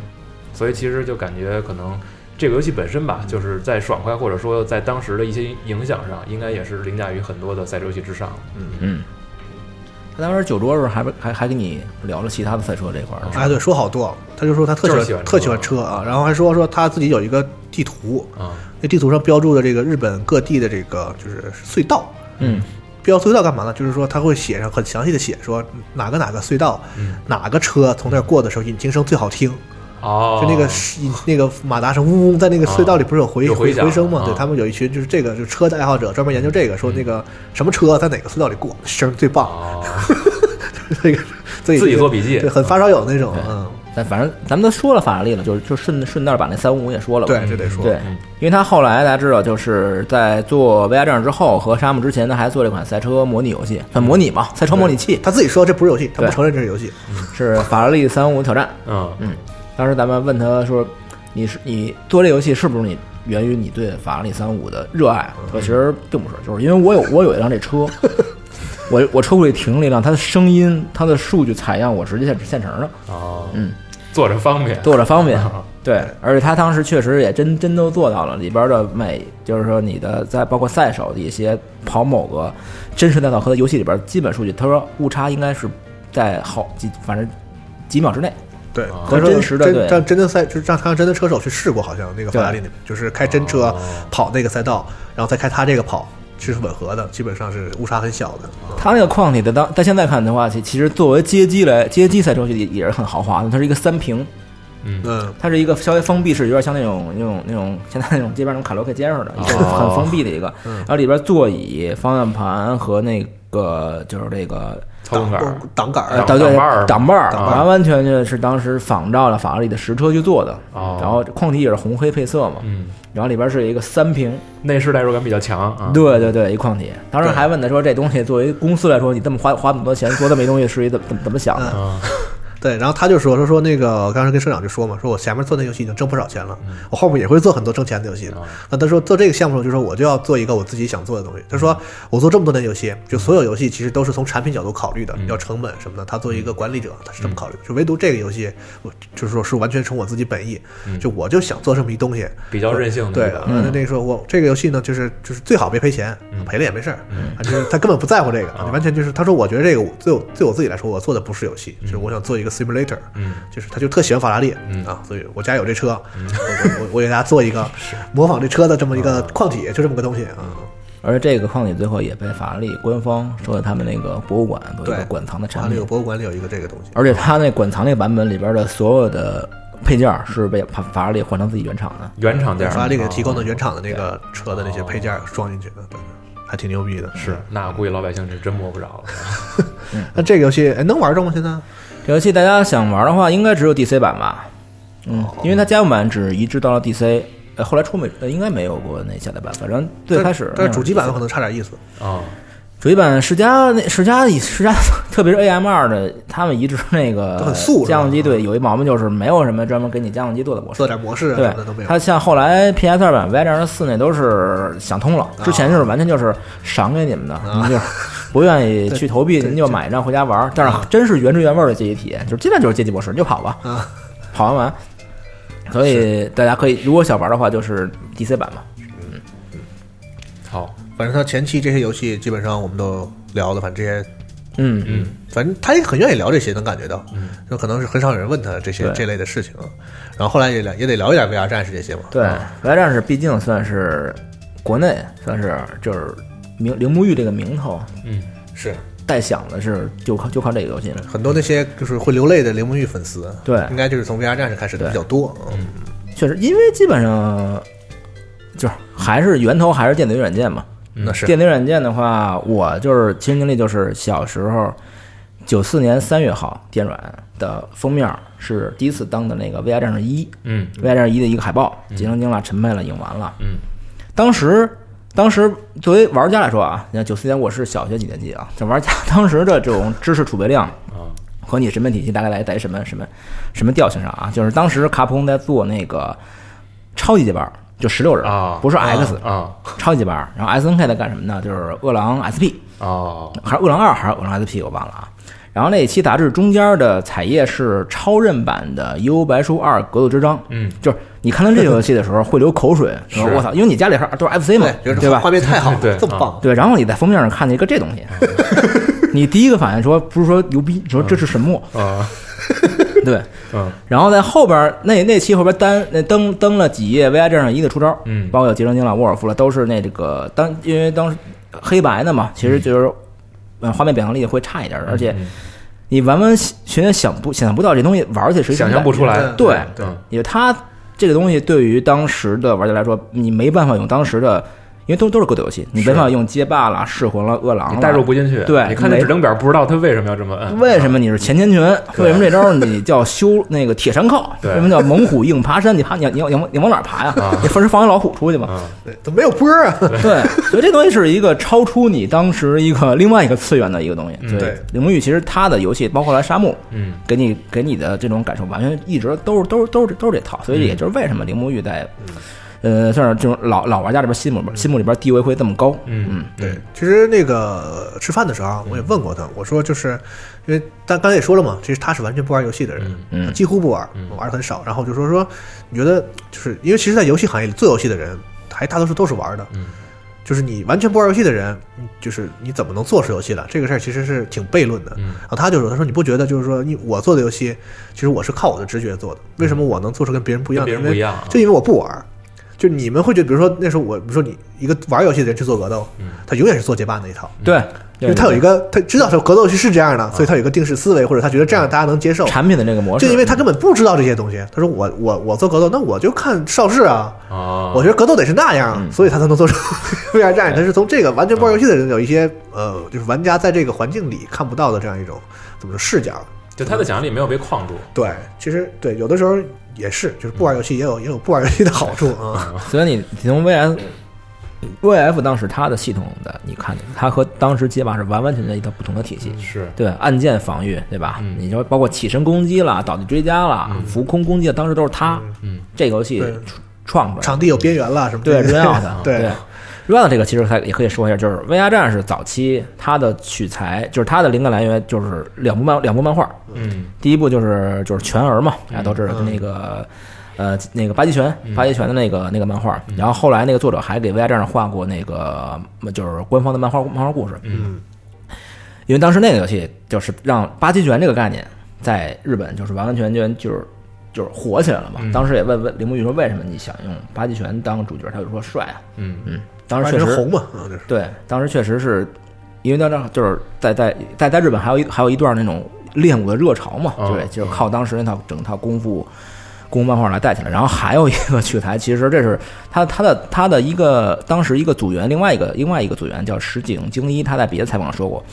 另外一个灵感其实是七龙珠，哦，对，就天下第一武道会吧，天下就是他那个荣耀的，就是天下第一武有道对待有会一。台子啊，一对堆方砖在那儿摆摆一个擂台啊，掉下去输，哦啊呃然后你再反推那个角色啊，陈洛就是陶白白，啊，陶白白对，对，然后哦杰克就是超级赛亚人，嗯，嗯嗯，其实还是能套用，对能套用。嗯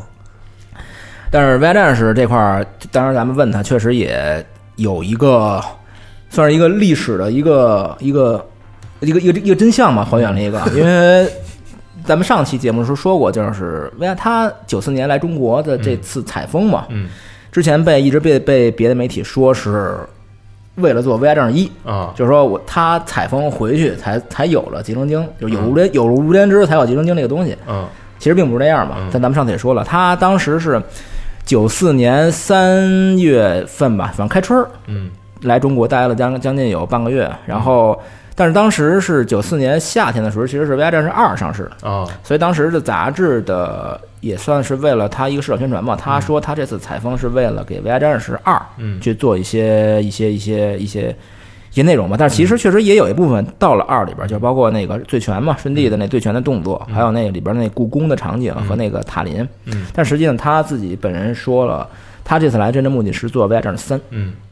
所以其实其实是来学习一些，然后收集素材，然后为了对哦筹备下一座。是为了做新作，嗯他当时的一个考量是，我要在里边在三代里边加一个新系统，就是反击。哦，但是反击的一个表现是怎么做？所以他当时一直在去问各各路的，就是他走访了一路，包括少林寺啦，嗯去看那些，呃，螳螂拳、七星拳，包括醉拳，不同的流派对于受对手攻击的时候，一个一个那个反应和反动应、作反是推，对，嗯以借力打力这种东西是怎么样的？嗯就可能每个武术流派嗯就都都不一样嗯，八极拳是一套，啊，那醉拳是一套，嗯对，其实是他当时是有这个考量，嗯所以你在《VR 战士三》里边能看到一些角色有反击，嗯就是包括那个三代里边加的那个门小璐，就是合气道嘛，嗯嗯就是基本上是反击为主的一个角色。嗯然后结成精、陈佩、虎焰拳、叶庭拳、八极拳都有各自反击。嗯嗯，但是实际上到了游戏最后，呃，他的反击确实没完，但没没有完完全全做成一个系统。就是你看某某些角色，比如沃尔夫，嗯他只能是反你的中段踢，嗯还有比如反你下段拳，他不能像吉成精那样你反反所有的上中段的全手肘，就是没有没有这种。每个流派对于反击，它有各自的一个应用和处理方式。嗯但是这东西被谁用走了？大家可以想想，死或生。 ，DOA 嘛，啊对啊所以怎么说呢 ？VR 战士算是它这个源头上，把后边所有的这个格斗游三 D 格斗游戏的血液全给打通了。嗯因因为他当时是那个咱们刚才说的那个石井精一，嗯他是做 VR 战士一的时候的一个三 D，就是里边做的一个做做 animation 的，对，叫当时他说是做《VR 战士一》的时候，没有三 D 动作师，就动动作师的这一个职位。啊，对对，也当而呃当时也没有动捕，也没动捕，对，就全得靠人去做这去个手动作，调，靠手调 K 动。哎作啊对，石井是当时确实他说石井是他，因为他们当时就要就要做这个反映这拳打脚踢真实力度，就我嗯这这拳打你脸上是什么样的。嗯，因为他们当时让他们社员刚开始说你打我一拳，哦大家都说软绵绵像哆啦 A 梦似的那么打哦，说不行，你必须给我真打。嗯，所以他们当时还给 办公室吧专门辟了一间辟了一间屋子，就是练就练功房嘛。啊以前人打就是必须你你们给我打仗，经常有那种打鼻打青打脸鸡肿眼就出 来了。 对大气眼了，嗯对，然后那个，所以他当时石井是完完全全把整个去就是击打嗯和就是踢腿了啊、拳击这种力度感做出来，所以成成为他们当时一个算是一个核心的一个开发成员嘛。但是这个人后来去了南木宫，哦，做了铁拳，铁拳啊，嗯，从南木宫做完铁拳之后，他又去了舍维尔，做成那个 t o b e 就那个鸟鸟山明的那鸟个山明人设的做人那设个，的那对个，啊那个 t o b e Number One 和 Number Two，啊，对，然后后来还在 SE 做了那个神游擂台，嗯嗯，然后呢，Y 战是南梦宫肯定是有这支儿，然后之后又又演演变出了刀魂嘛，嗯然后 DOA 是原本是本源从世嘉那块儿嗯拿到了整套 Model Model Two 和那和 VR 战士这个二的当时一部分开发资料，然后去做的 VR DOA 一、哦，同时是以这个，但是我不知道它这个反击的这个核心是不是从当时，但是咱们时间轴上嗯可是嗯一样，因为 DOA 是九六年还是九五年的，对吧？然后从它这技术上这块又又诞生了 DOA，所以 VR 战士真是所有三 D 格斗游戏的这个祖宗。嗯对，而且。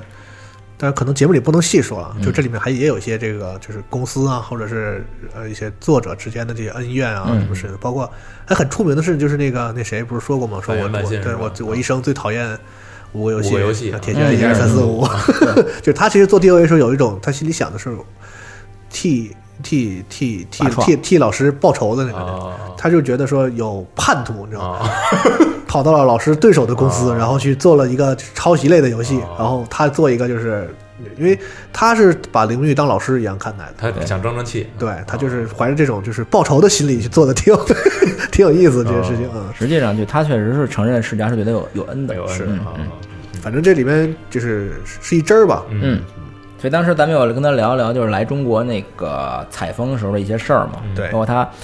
他当时因为去了很多拳馆，嗯拳馆，然后因为他肯定是请当时那大师跟他说，你说你学习一下，学习一下，大家切磋一下，啊对对但是大师不跟他，就是打他他打打大师就是跟大师说说你打，我，啊他看日本人客气嘛，对，就打。然后他发现他本来不想练想学习反击嘛嗯啊，但他不好，他不努力打的话呢，所有的大师都是一躲就嗯啊而已啊，就就就学不到啊，就是啊因为他拳太慢，大师一偏头就得了。嗯那大师说你得使劲打，然后他就使劲打，结果一使劲打呢，那个学生就是中国小孩儿，是嗯中国那些武术学校不都有小孩儿嘛，啊就是剃小秃头那种啊，小孩儿以为这日本来踢馆呢，就是对不懂，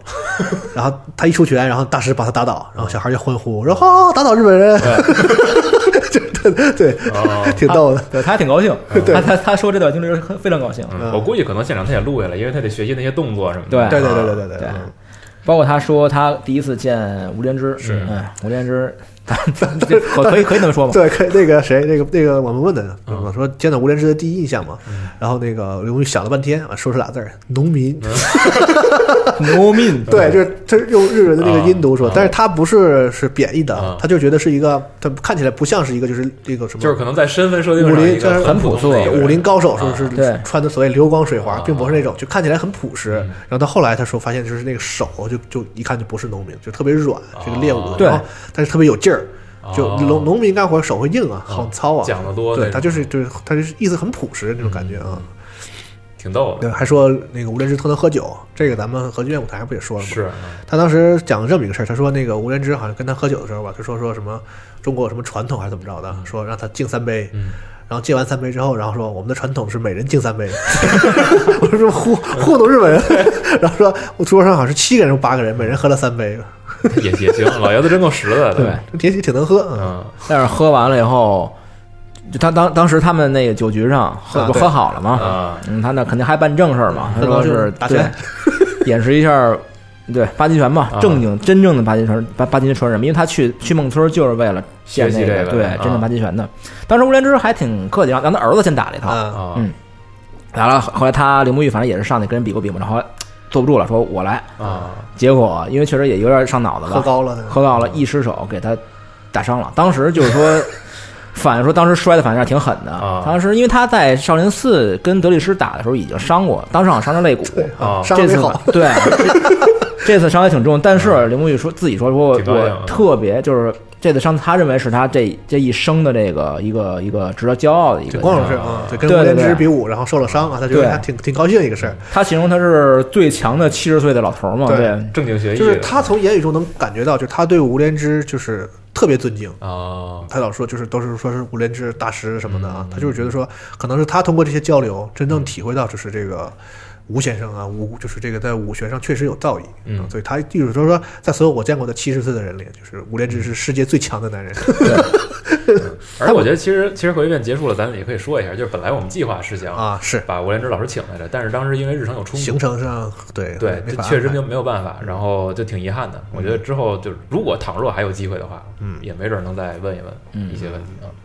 他现他俩现在还有有关系还行，啊联系因为他不是舞台上也说嘛，说基本两年好像去趟日本对吧？对，嗯说两个个人啊人都是喝经常个见面。喝酒什么的，对嗯嗯嗯，而且就是通过他铃木玉的游戏吧，无论是包括八极拳，在日本真是太大火，开武馆，嗯，很多日本人都嗯。嗯练，嗯对吧？嗯啊，当然还有一个徒弟吧，叫什么服部哲也吧，就后来做沙漠的时候，很多指导是他那个刘对，德华日本是有徒弟，哦嗯，嗯， OK，那就是说完 Y 战就是呃这 还是得聊沙漠。啊啊，对，嗯，沙漠其实上次咱们录的时候，后来有一个唯一没考据的一个，就是那个他原本的项目名儿叫那嗯个 Broccoli，、对 Broccoli，然后不然当时分析了巨多，从什么哲学的角哦度， 从然后这次去找他亲口求证，嗯他说其实是一特别胡逼的一个一个理由。嗯布莱克里并不是，就当时那个那个地名还是那美国那个州名，真是真是有这个单词的，啊而当时确实世家那个那个美国也在那儿。嗯但他这个词原本的最开始的初衷是，他这个项目非非常机密，啊对吧？他不想让任何人知道我在做什么。嗯所以当时他日本里面有一个词叫那个巴古雷鲁，嗯就是掩盖，就是我干什么事儿啊我不让你知道。啊对他 最开始是其实是把 g u l e 这个词儿啊密谋那个意思，对密谋，然后这个词儿呢那谐音嘛，完那你啊变成了英语你肯定是写成英语好看嘛，对， 就就是是说去得找。帅嘛。他说我们这得是像是那个美国那种什么什么特雄鹰啊特特务机关那种什么什么代号，什么对啊对，什么老鹰啊，啊什么黑豹啊，都是对这种的。然后他就想了一个英文的，把它谐音成英文一个单词啊，就就这么简单，对， 没有那些乱七八糟的，没想那么多嗯啊。然哎后还行。嗯，然后包括他后来沙漠的时候，原本呃 Blackley 肯定是一个那个一个代号嘛，嗯，然后他原本的那个沙漠在最开始有一个另外一个名字叫那个旋风丸，嗯，呃旋风旋风记旋旋旋风风记记，啊对，一段时间里边儿这个沙漠一直代号是叫旋旋风记，嗯就正式项目名。后来他是因为这个怎么说呢？呃，确实好听是好听，但是太直太过于直白了，嗯对他想要一个让让人听了以后更感觉深邃，然后有一些更多内涵的一就个，太普通，对，太太太像游戏名字，嗯反正听他着就是可反能而是个故事，啊对，反而不想用那种感觉。对嗯，然后反而，但是最后这个名字也也也没白费嘛，最后用到了那个沙漠一章，最后结结尾梁去那个香港的时候，那个船船叫做旋风丸，哦，嗯嗯，然后本来暴总还想问说那个船，因为他不都说了嘛，第二章有些删删减的部分，嗯，然后问的船这个事儿，然后其实没等问呢，老头自己就说了说，但是我不能再往下说了，啊说因为你们以后可能在游戏里会再见到这个、哦啊当年旋风丸里我没做好的那些东西、啊，所以就是很多很多人期待说那个被删除的第二章的内内容还还还回来会不会重新，对但是他他本人明确的说了，说在新的沙漠里你能见到这部分内其实他容，自己其实心里也还惦记着呢，嗯但其实他他他多少也透露了一丁点儿，就是他说不能说太多嘛，啊嗯，因为毕竟还以后还要做是那种对。呃，沙漠二章在船上的那个故事，因为他当时一章一章是完全一个开放世界嘛，就是你在这个那个镇就是镇子里随便走，对所以他说想二章的时候想跟他稍稍微有个对比，所以做了一个，所以做了一个二在船上那块儿，就就类似于密室的那么一个结构的一个关卡，嗯，也就是说他是就完全在船上会和当时 NPC 啊有一些事情，嗯，哦可能有些是支线的东西啊，嗯有些剧情的补充啊，大家嗯可以期待啊，二章还会有，啊对对，其实他说这儿我可以插一句，就是当时我一直想，我当时就现场也问了问题嘛，霍金嗯面，我就说说你经过这么多年在想做这个游戏，嗯其实是肯定经过很多考虑啊什么什么的。其实我的本意是什么呀？我想问的什么就是，其实这时候做很危险了。是啊，大家都知道，就是沙漠这游戏隔了这么多年，啊它也已经就是不在游戏的最一线去制作这嗯对些对最、对嗯最顶级三 A 也有一段时间了。现在再反过来做这个，说白了，咱们说难听点啊，很有可能砸。对，就是今年的沙漠，就是当现现在这个沙漠三，嗯我百分之九十九不可能再像沙漠一的时候那样，嗯因为沙漠一是个领先于整个时代的，他没见过这东西，对对吧？你现在沙漠三就是开放世界的游戏，大家都已经就是这。习以为常了嘛，嗯是嗯所以很有可能就没有当年那种感觉了，会让很多新玩家觉得啊，所谓沙漠也就这样吧，而且很有很很有可能更多的新人会困惑，这到底是对，个会有这样的风险。对对对但其实我通过交流，我发现铃木玉没有，他没有太考虑这个问题哦，他没有觉得说我的名号、我的名气有多么就是宝贵不宝能贵，我的羽毛有多啊么不能被。就是他想的是什么？说我这么多年来，无数的玩家给我写邮件、写信，啊我们就是想知道沙漠后面是怎么回事儿，我们就想知道这个说，所以我就想说，我要回馈他们，我就是想告诉他们，我把这个东西给你们做完，就啊就这么单纯。他根本没想过说他我在做这个会不会砸了铃木玉的招牌啊？会不会？ 他真的没考虑这些。我觉得这个就我我还是有点小人之心了，就是 一般的制作人肯定到了这个地位，可能会会收嗯比一较收，保护自己，啊啊对，就不太想做这些事情，但是他其实根本没考虑，嗯所以包括这个就是第二章这个，他重新做沙漠三，他一定要把这个当年大家还想着呢嗯耿耿于怀续这个着东西，我都给你加进去，就是为了满足就是那些真的粉丝的那不些，希望大家有遗憾嘛。对对对对，其实我其实这内容方面我倒是不担心，因为毕竟他也他也说了，他们沙漠一的最大的困惑其实并不是设计，是制技术。技术啊，你像九九十年代日本人当时又没有引擎这种概念，他们就跟他说坐车似的，我做一游戏，都我自己做一来车，我连一螺丝我都要自己开始从从头从头造，对哦我要自己造马达，自己造自己造发动机，对吧？哦但是现在毕竟用 U 一四了，对有很有机会多对技术是打通了的，所以他这块儿反而是他可以放开手去去做内容这块儿。嗯，就把自己的遗憾补足嘛。嗯，对，嗯包括他关于做游戏的理念，私下也聊过，就是他说，我问过他，就说你一直走在技术领先嘛，就是一提铃木玉，大家都觉得就是一个技术的嗯尖端的，就是代表最新技术的人。但是但是现在有一些看法，就是很多比如说独立游戏，嗯有很多特别好的独立游戏，其实没有新的技术，但是他特别棒。是想法，对，就想问他，就是你觉得你作为一个这个宗师级的游戏作者，你觉得技术和游戏的内容啊是怎么关系？他说我是我写的很单纯，就是游戏应该是一半儿一半儿，嗯就是一部分是技术带来的这个体验变革嗯呃一部分是游戏内容，百分之五十百分之五十。他说他举他说，你看我不玩游戏，但是我特别喜欢任天堂，嗯啊就是我觉得他们是做出了别人做不出来的东西，嗯我特别喜欢任天堂游戏，但是我知道我做不了任天堂的游戏，啊，所以我只能做我擅长的这些游戏。但是呢，说沙漠这个游戏，就是因为技术上的困难太多，当时嗯他说我就是只能说这个游戏的就是精力的分配上，确实没有达到他最理想的那种，就是嗯哦百分之五十。明白明白他说在沙漠这个游戏上，可能七成都在花在技术技上，术在上实现上，因为它要解决然后。问题。对，可能游戏对游戏性上可能只占三到四成。哦他说说，可能当时有很多东西都要在删减，因为这个哦嗯游戏要保证成本啊，保证要能及时的推出啊，嗯这些，所以他在新的这个《山姆三》里，可能现在没有那些技术限制嗯了，但可能会更多的实现一些在游戏性、游戏内容上的一些当年没实现的东西。嗯嗯嗯，最后呢，沙漠这块呢，就是他也提到，就是跟 V Game 这个事儿，其实他很早就在接触接触，对。而且呢，就是我本来有一个问题，现场我想问说，就是您上次来中国是什么时候？他说你不要问这个，我前几天刚来过。就是回答起来很尴尬，啊就是他一直在很怎么说？因为他这个游戏跟中国的渊源很深嘛，啊嗯，所以他一直就是挺挺想把这个游戏真正带到中国来的。啊，呃，说到这儿呢，其实我在现场，就是我说那些话，其实并不是完全是场面话什么的，因为虽然我完全不是铃木玉的粉丝啊，跟铃木玉接触这么长时间，说签名什么嗯的，那我都没有，因为我真的没有他的游戏，就我没买过，我家里没有 DC 这个主机，我只有 MD，但嗯还在老家里。我现在手边其实真的没有什么，就是是他的作品跟他签的。然后我说，那你买一张吗？嗯我想了想，很多人跟我说，说你买一张，想签一下。我想，我说既然不是粉丝，咱不太就合咱就适就别装这个，对你买一张新的什么世嘉重置的一加二去找人签，我觉得这也不是特别合适。虽然有的玩家找咱拿这个签了，对，然后所以我就觉得说，但是呢，他这个地位和他对游戏这个行业的影响，包括沙漠当年就是进到这个游戏的时候，因为我是混包机房的人啊，然后我在这边，我当时玩的是什么游戏？反正也是一个。呃，类似于《生化危机》的之类的东西吧，啊啊啊啊，用 PS 玩，然后同一个屋里头，就是那时候有老板新进来的 DC 那机器，然后拿来之后肯定玩沙漠啊，嗯他们那些就是我看我操，这什么游戏啊？怎么现在游戏能做成这样？就当时的感觉就是到头了。嗯嗯就是那时候小的时候，人的想象力有限嘛。就我看到沙漠的游戏，我觉得这游戏到头了，是这以后游戏也就这样了。嗯但事实上，除了画面变得更好一点以外，其实沙漠厉害就在于，就是这么多年了，发现那个游戏真的还是就是最好的游戏，比如大镖客，嗯就是沙漠那个那个就是那个思路的做法啊。所以我不知道会以后会不会有像沙漠这样的游戏在突破它。所以当时我小的时候就觉得这些做这种游戏的制作人啊，就离我们特别远，就杂志上看一看，像神仙一样啊，嗯就就得了。从没想过，就他能坐我身边儿啊啊，在舞台上跟着中国的玩家跟大家说说我们这个游戏。啊，有中文了，正式进中国了，啊这个事儿真的挺感动。嗯是我不知道是不是年轻的玩家能够有这种，因为从小啊就像电软那个时代过来的，嗯就是对于日本的游戏制作很有距离感，就觉没得错特别远，特别特嗯别就远。对于中国本来也没有行货呀，没有什么，就觉得特特别远的事儿。嗯然后这几年就变得特别近了，很多时候那个事儿，你要到现场那个当时那一刻，你才能反应过来，我操，这个事竟然过儿了就这么久就到我身边了，已经嗯就那种感动，其实不太能好用语言能能能表达的。而且其实在，在真的是在九十年代那个时候，大家只有通过游戏杂志，真的是，嗯，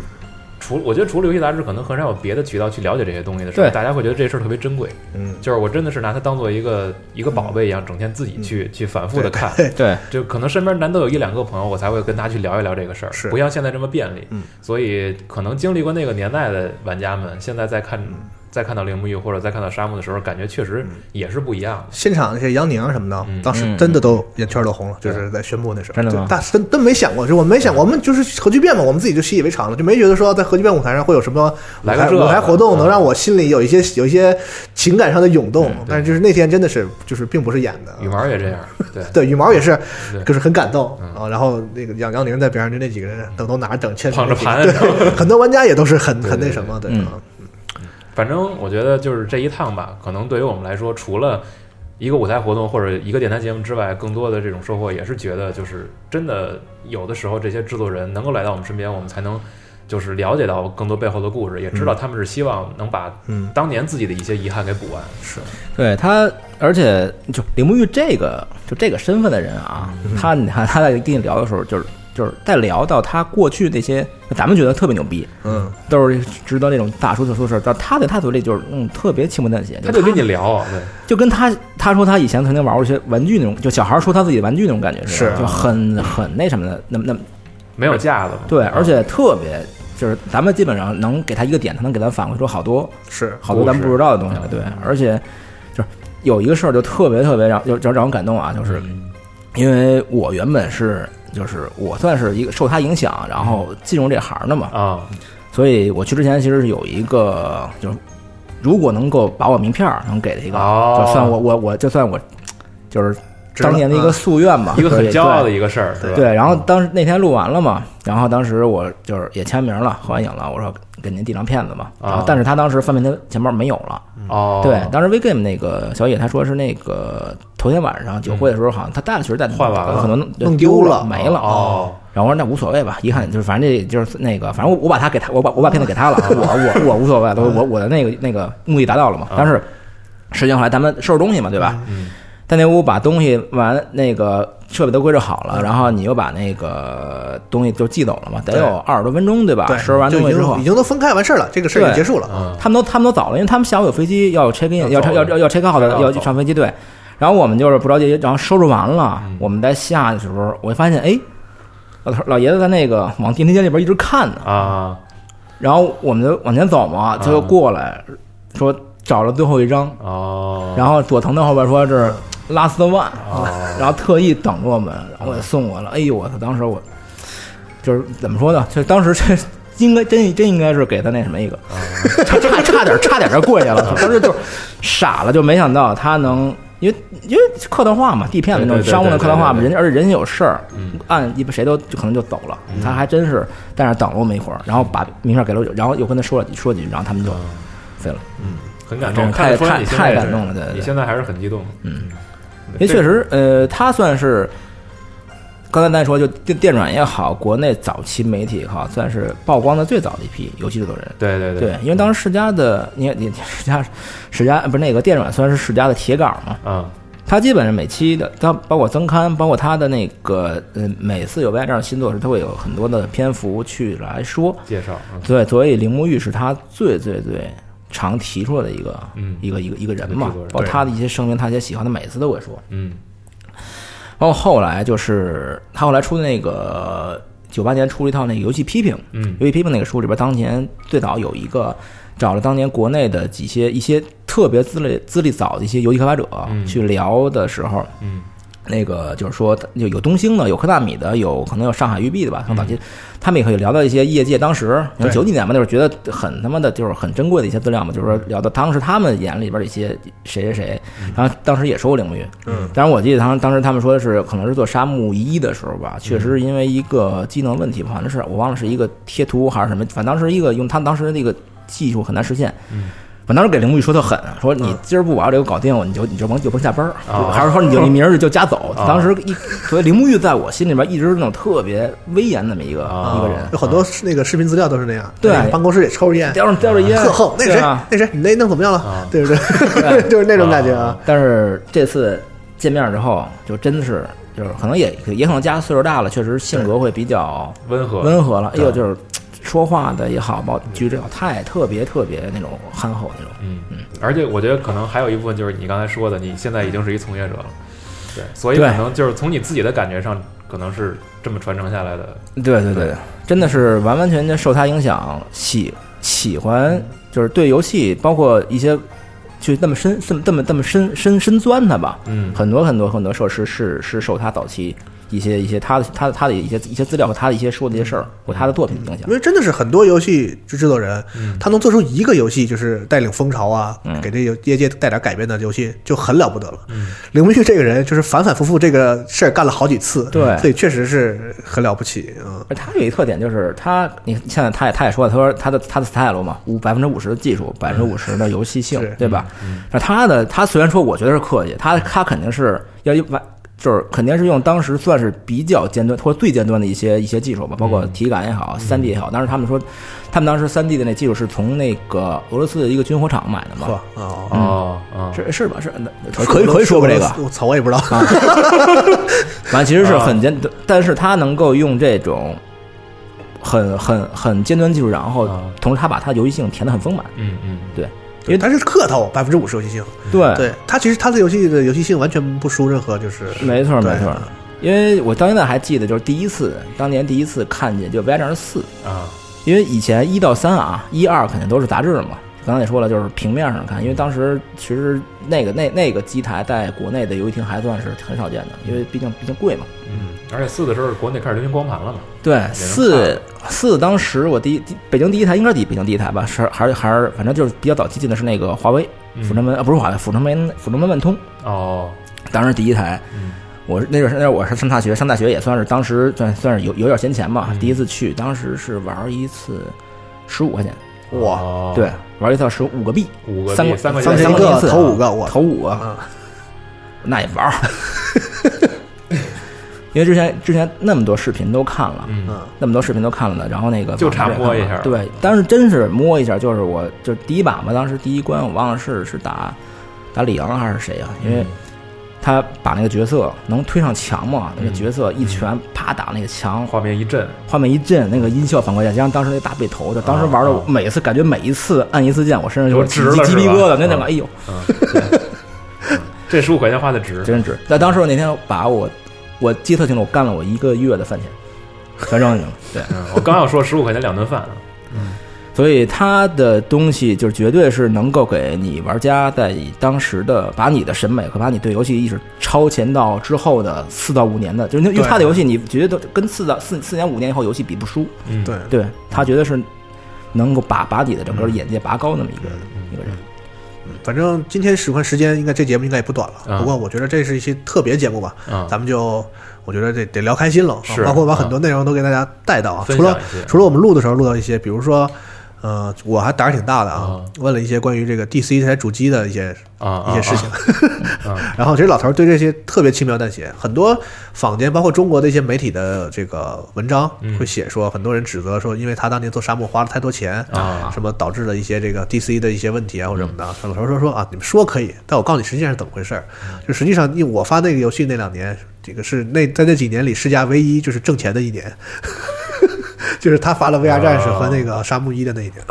实际上他说说你不知道开发一个游戏机，就开发一个硬件要花多少钱，嗯，就是我我开发沙漠，我花再多钱，跟开发游戏机相比，那就九牛一九毛。牛一毛，嗯说永远不可能说因为做一个游戏把一个主机搞拖死，搞搞 好，这是这是不科学的。所以就是大家也不用太太较太较这个真儿啊，这这只是一种坊间说法吧？嗯，但是好像啊，就就就就我感觉好像说沙漠拖死能拖死 DC 拖死世家这个事儿，好像只有国内媒体特是吧？啊海外的媒体没有没就没啊没有有这这没有这没个有这么说辞说啊。对，沙漠肯定是一个毁誉参半的一个项目，是对，嗯就是说投那么多钱，但是实际反馈，而他他说了，他有实际真正投到开发也没有说盛传说两百亿那么多，嗯对吧？嗯对，然后还说，我就说，我当时完我说一句，我说那个，其实我们很多就是那那个年代过来的玩家，我们都觉得在当时那个年代，其实 DC 是个特别好的主机，嗯，整整合性什么的，其实比它之前的土星什么都要好，包括它平时代的跟 PS 二比吧，应该，嗯，其实它是一个整体性比 PS 二要好的，就是作为一个硬件来讲，是是嗯各方面考虑更全面的一个主机。它主要就是输在咱们现在回头看，就是在吸引轻度用户上，嗯在游戏阵容上、这这方面有一些劣势。然后他就那个老头儿，哎，对对对对。他说：“我说也对对，说对我说我 DC 真的特别好，呃你就知道，你知道那是 DC 是九九八九九的那时候，九八吧，我记得啊，他是说说，你知道那时候一台游戏机能插网线，嗯，就可以玩网络游戏。那时候后来不是 DC 上有那个《梦幻之星》吗？嗯，对，他说你这他当时我们考虑了很多，是那个游戏机器的整合性，包括成本控制，我们都做得非常好了。先进，对，所以但只不过就是这个事儿，现在这个时过境迁了嘛，我们回去看能说出好多理由来，对这个马后炮嘛。啊对嗯但其实这个时代就是这样嘛，也他肯定不是软件的拖死硬件，这 个说 法对，肯定这个就不科学啊啊。嗯对，然后还评论了很多其他的事儿，有一些就是算是关于林沐玉的都市传说啊，对我们也问过，还说两个逗的吧，啊，就一直传说是他当年做 Y 战一的时候，就是当时是这个这个事儿，就是 Y 战一，包括沙漠的沙漠也有这个这个这个传说，就是说他的原型是铃木玉自己一个人写出来的，然后拿这个原型去，因为他是他是程序员嘛，他把这个原型写完，然后去找人批项目。嗯，然后当时 V I 战士一有一个那个技术难点，据说是困扰了当时的开开发组很长时间就，就就怎么解决不了。啊，然后呢，铃木玉有一天早上一上班来，往那儿一坐，嗯夸夸夸，给解决了。啊，然后人问他说：“那个说右算说你这东西，说怎么怎么怎么怎么想出来的？”他说：“啊，我 那个昨天晚上做 梦梦见我那个，啊梦见把代码给哦梦写梦了里代码对的啊，然后没想到这事儿真的，就问他，我们以为说就是肯定这一听就是瞎话，啊，对，问说是真的吗？ 然后林沐玉嗯啊是真的，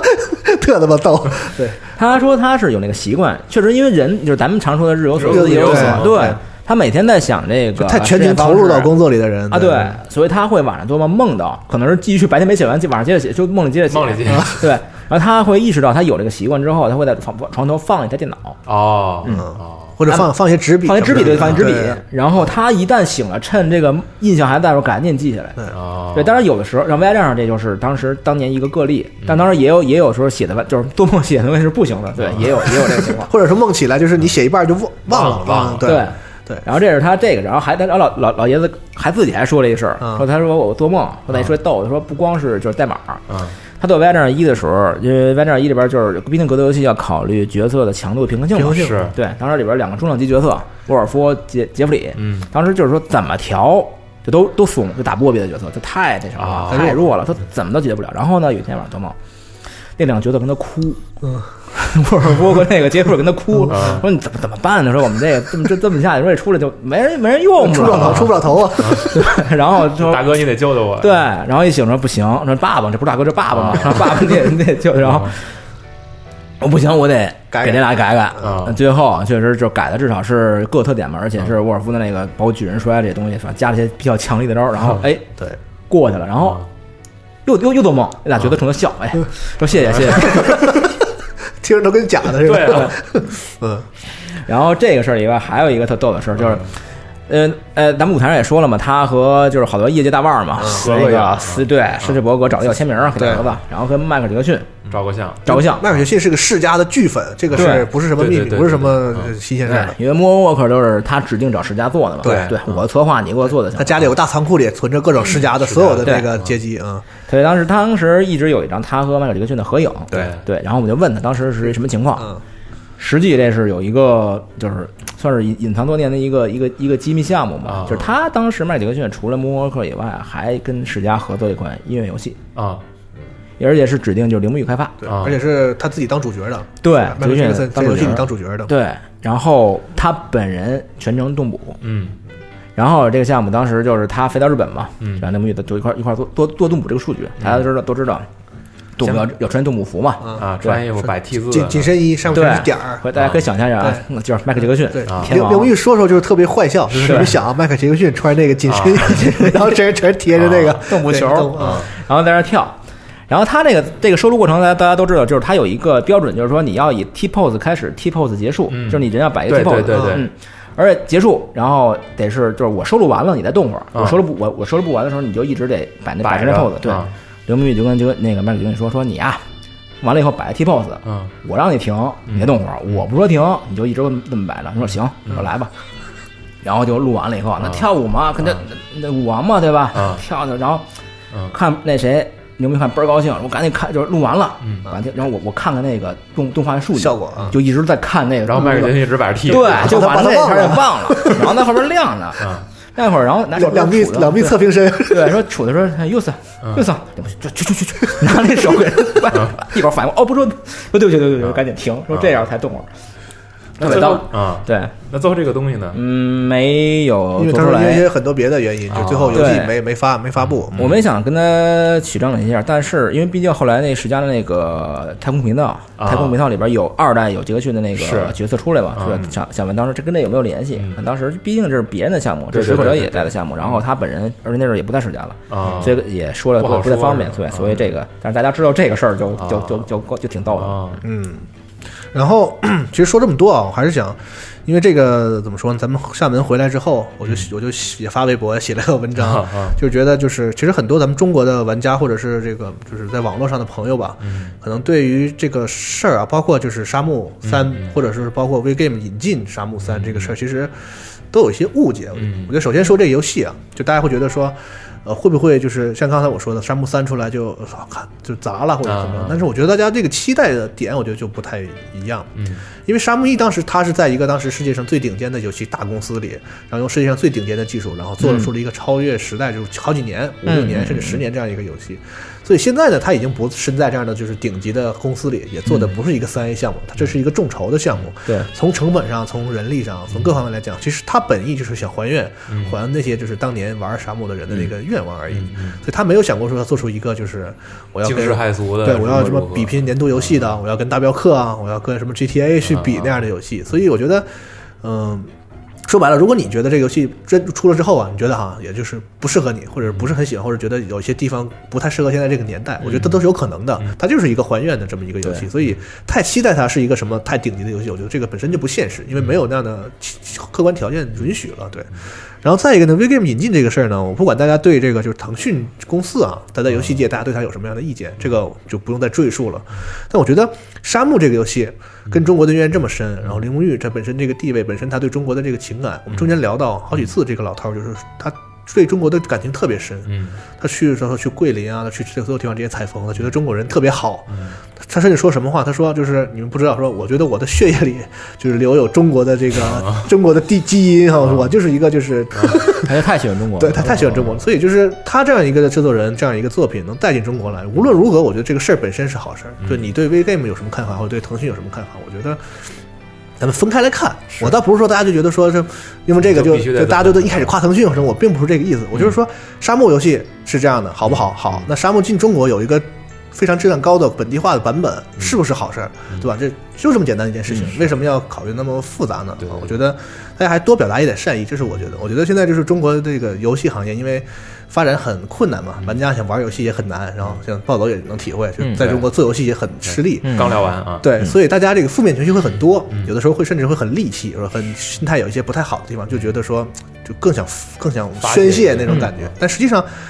在这种情况下，我觉得大家更应该就是多多有善意表达出来，对这种对嗯真的是 v g a 不管怎么说，他这个事儿绝对是好事，他把这个沙漠这个游戏正儿八经的引进中国来，对吧？啊然后 v g a m v g a m 的这个经历，其实我这我也不是特别了解啊，啊就是我只是就就比较一下，就是说沙漠，因为他之前一个比较大的项目就是怪猎嘛，嗯啊，和怪猎这种有肯定有销量保证的游戏相比，其实沙漠进来以后风险是相当大的，是而且它我相信其实这东西代理费可能并不便宜，嗯因为毕竟是那么大量级的一个一个一个 IP，对，而且其实来厦门的时候，他们的发行商也在，对都在的啊，对，所以他能够愿意担这么大风险来去来去发这个，其实也算是我对 VGame 有一个一个改一个改观吧。就是确实他是真是想把这块儿一个有有一个深耕细作的一个一个一个反正态度。听咱们电台节目呢，也都是一些就是咱们比较常来集合的一些听众朋友。们我可以跟大家就是，呃，WeGame 那边和我们交流的同事小野什么嗯的，其实他跟大家非常相像，非常一样，没有什么说腾讯的人如何如何，他不说你就觉得他就是一个来来核聚变你在随地都能看到的一个普通玩家，真的就是这样一群人。嗯所以你说，我觉得这个事情其实很简单，大家不要太把那些负面的东西啊，多多多多表现点善意，所以我们这个环境才能更好啊，每个人都。高高兴一点，多想点好事儿啊！是是，对我们对好事儿多支持支持，我觉嗯得是是是是是更正确的吧。嗯嗯，